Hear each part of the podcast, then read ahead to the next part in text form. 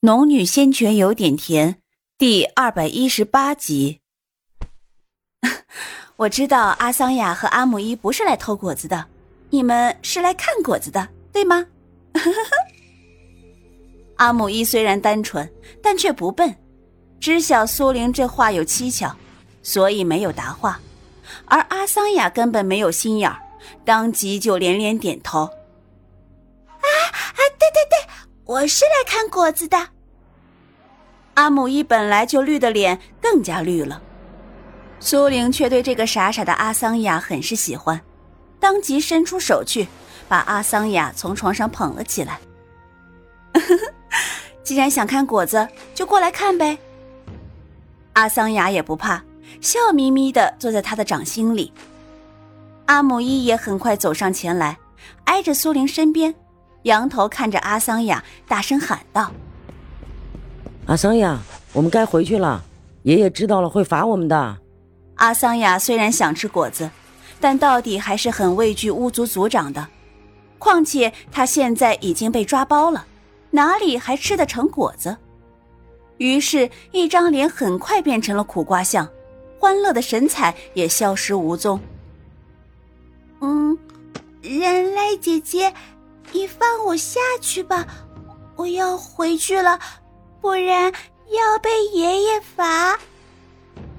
苏玲一眼把两个小东西放到了窗台边，当两个小精灵要顺着窗台滑下去的时候，苏玲拿了两个果子递给两个小精灵：“喏，给你们的，抱回去看个够。”阿姆伊有些惊慌，摆手说不要。阿桑雅却没心眼儿，点头道：“哎，好呀，好呀，好呀，啊，谢谢姐姐。”阿姆伊，这是我送给你的，你不用拒绝。你爷爷要是问起来呀，就这么说，他不会罚你的。阿姆伊对这果子也很垂涎，听了苏玲的话，终于异动，然后抬头对着苏玲道了声谢谢，就跟着阿桑雅两人使劲的抱着几乎有他们头那么大的果子，飞快的滑下了窗台，一面往远处跑，一面回头看他。阿桑雅欢快的笑声很快消失在窗台外。苏玲回过头来看着余下的果子以及闭目打坐的男人，他把果子一个个用玉盒装了起来。至于那些肉类和汁液，不知道是什么，但没听阿桑雅这个小丫头提起。估计这里最珍贵的应该就是这些果子了。把凤仙草的果实一一装起来之后，他走到洛风面前。没有特意的叫他，因为他知道他肯定知晓刚刚所有的动静。把一半的凤仙草果实放在他旁边，然后说道：“无论如何，这些是巫族族长送给我们两人的，这一半属于你的。至于你要去送要丢，随便你。”说完，便转身推门出了房间。在他走后，洛风便睁开了眼睛。看着床上的凤仙草的果实，脸上的表情有些复杂。若说他对凤仙草的果实不动心，那绝对是不可能的。只是他未出力，自然也不会索取报酬。可没想到他竟然会把凤仙草的果实送给自己。他缓缓抬起头来，透过那窗户，他能看到他的背影朝前走去，越走越远。以及他偶尔转头留下的笑容，也许是那阳光太过耀眼，也许是那笑容太过明媚，竟然在他平静的心湖中荡开了一丝涟漪。一晃五日过去，那些界外修士竟然还没有动静，包括紫韵也没有任何动静。苏玲和洛风这几日相处下来，已经慢慢习惯了对方。洛风虽然外表冷漠，不会主动谈话，但为人还是十分友好的。至少在苏玲主动提问谈话的时候，他从来不会拒绝回答。然姐姐，然姐姐，你在想什么呢？坐在苏玲手心采摘花朵的阿桑雅回头看他，问道。苏玲低头，用手指轻轻摸了摸他的头顶。嗯没什么。阿桑雅采够了吗？哦，够了，只需要这么多。阿桑雅手中提着小花篮，朝着苏玲摇了摇。嗯，那我们就回去吧。苏玲对阿桑雅说完，就平摊着双手往回走。精灵王国的环境十分好，永远阳光明媚的样子，花草树木都长得极为茂盛。到处都充斥着强烈的生命力。然姐姐，你们人类居住的地方是不是像我们家一样呀？阿桑雅一面拨拉着篮子里面的花朵，一面仰头与苏玲说话。苏玲低头看他，不一样的，你们这里啊，就像童话王国。啊，什么是童话王国？阿桑雅亮闪闪的眼珠盯着他，十分好奇的问道：“ 童话王国啊，就是只存在于想象中的，很美好的。”苏玲随口解释着。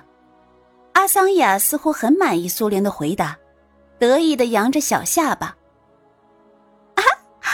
我也觉得这里是童话王国。”说话间，他顿了一下，又道。不过，我还是想看看冉姐姐的家是什么样的。嗯，好，以后有机会啊，我就带着阿桑雅去看看，怎么样？阿桑雅高兴的把篮子放在一旁，苏玲的手心上，拍手道：“ 好，然姐姐不能说话不算数啊。”阿桑雅正欢喜的说着，苏玲突然嘘了一声。目光盯着前方的树丛，因为这些日子外面不太平，所以当阿桑雅缠着他要出来采花、染衣服的时候，他便同意了。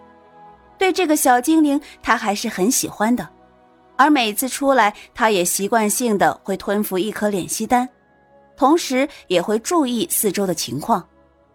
这会儿，他便感觉到前方有动静。且那动静很快的朝另外一个方向离开。啊，冉姐姐，你怎么了？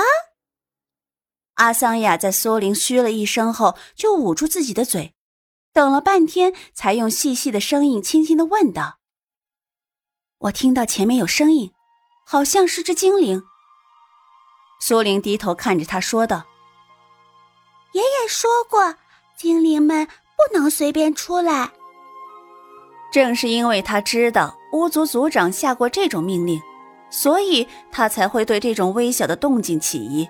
否则，到处都是精灵，他也不会觉得奇怪。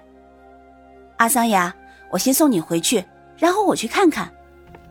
苏玲一面说，一面往前走。不，我要和冉姐姐一起。苏玲看前面那动静走得远了，于是便点头道。好，你先到我手臂上来。玉灵剑平时都成圆环缠绕在他手臂上，此时为了让阿桑雅好做，便随心意变化，变出一个凹槽，刚好可以容纳阿桑雅。苏玲把阿桑雅放到手臂上的玉灵剑上的凹槽里，阿桑雅刚好能藏身，露出一个小脑袋，四处张望。抓紧了，别颠出来了。说完这一句，他便悄悄地御风而去。不多时，他便追上了前方那个小精灵。哎，阿达利，怎么会是你呀？阿桑雅叫了一声，从苏林的御灵剑上爬出来，坐在边沿上，低头看向树枝上的阿达利。阿达利也有些诧异，看了眼阿桑雅，又转头看向苏玲。你们怎么会在这里？